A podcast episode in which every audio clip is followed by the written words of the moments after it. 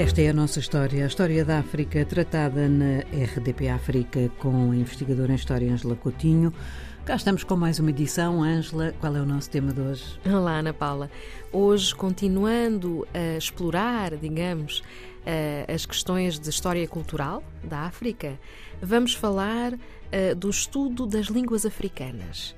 E para isso é incontornável falarmos da um, Constituição em 1926 em Londres do Instituto Internacional das Línguas e Civilizações Africanas, uh, na medida em que este instituto marcou de facto a história do conhecimento uh, destas línguas. Conhecimento que servia, como já estamos a imaginar, à época, em 1926, para se colonizar melhor, não é?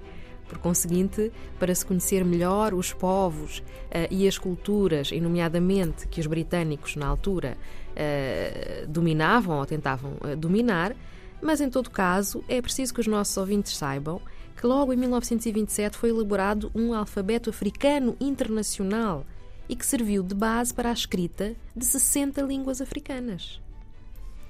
Também é bom saber que este instituto promoveu, digamos assim, a condução de diversos estudos que resultaram uh, na publicação de dicionários, uh, de gramáticas, que foram obras de, de, referência. Lançaram para isso uma revista científica intitulada África e também não é demais lembrar que naquela altura todo este esforço era muito útil para o trabalho dos missionários. Hum.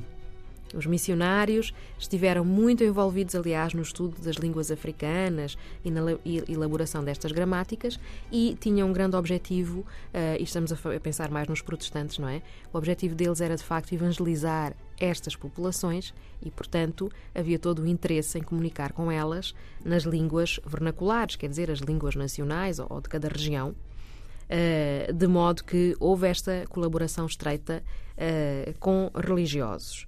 Mesmo assim, este trabalho serviu e, eh, se formos ler a história geral da Unesco, da África, eh, promovida pela Unesco, eh, nós ficamos a saber que muitas línguas de alguns países hoje de língua oficial inglesa, como Nigéria, Gana, Togo, Camarões e Tanzânia, muitas destas línguas foram trabalhadas neste, neste contexto.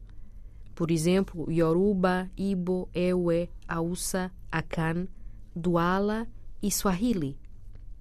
Também ficamos a saber que o Swahili, por exemplo, é uma língua que, cujo ensino tem sido também promovido em África.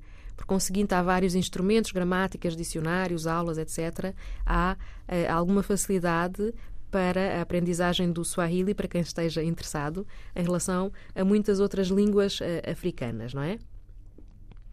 Esta, este movimento, que podemos dizer que tinha uma base ou inspiração colonialista, uhum. depois, eh, digamos assim, continuou a existir com alguma força e conviveu com o chamado nacionalismo linguístico. Uh, e aí nós já falámos aqui uh, de um escritor que é a grande referência em África nessa linha do nacionalismo linguístico, que é Ngugi wa Thiong'o, do Quênia, que promoveu a sua língua natal, o Kikuyu. Mas podemos falar também do esforço de alguns outros intelectuais, como o próprio presidente da Tanzânia, Julius Nyerere, que ficamos a saber que traduziu obras de Shakespeare para, para o Swahili. Aí a preocupação era dar a conhecer às populações africanas algumas obras uh, de referência mundial, mas neste caso da cultura ocidental, não é? Uh, dar a conhecer essas obras a essas populações. No caso de Tiong'o, aquela preocupação de que já falámos, de dar espaço à mundivivência, não é? A toda uma, uma estrutura cultural, uh, permitindo que as línguas uh, possam ser escritas e divulgadas também, também por essa via. Do ponto de vista político, esta questão é muito delicada e complexa porque também se chegou à conclusão que, na verdade, nos primeiros anos do pós-independência, não houve assim tanto interesse em promover uh, o estudo, o conhecimento, a divulgação destas línguas hoje ditas nacionais, mas sim o de uh, promover as línguas dos antigos colonizadores, numa lógica de uh, esforço de unidade nacional, não é? E é uma questão que está longe de estar acabada ou de estar resolvida, não é? Está muito longe, Ana Paula, e posso dizer-lhe que ficamos também a saber que foi a Unesco quem promoveu no pós-independência muitos estudos das línguas africanas.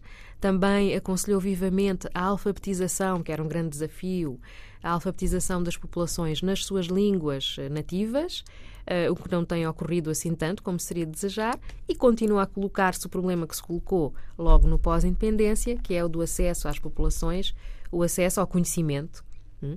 Ao conhecimento universal, à cultura universal, uh, que, sendo feito através das línguas dos antigos colonizadores, tem um, um relativo sucesso ou insucesso, pois é preciso ver caso a caso, porque as pessoas, eh, se passam o dia a pensar e a falar noutras línguas, não têm assim tanta facilidade em dominar línguas que continuam a ser estrangeiras, não é? Para muitos. Ângela, uma questão complexa, não é? Com é várias camadas. Uhum. Tenho certeza que devemos de voltar a falar deste assunto aqui na nossa história. Penso que sim. Obrigada e até para a semana. Até para a semana, Ana Paula. Obrigada.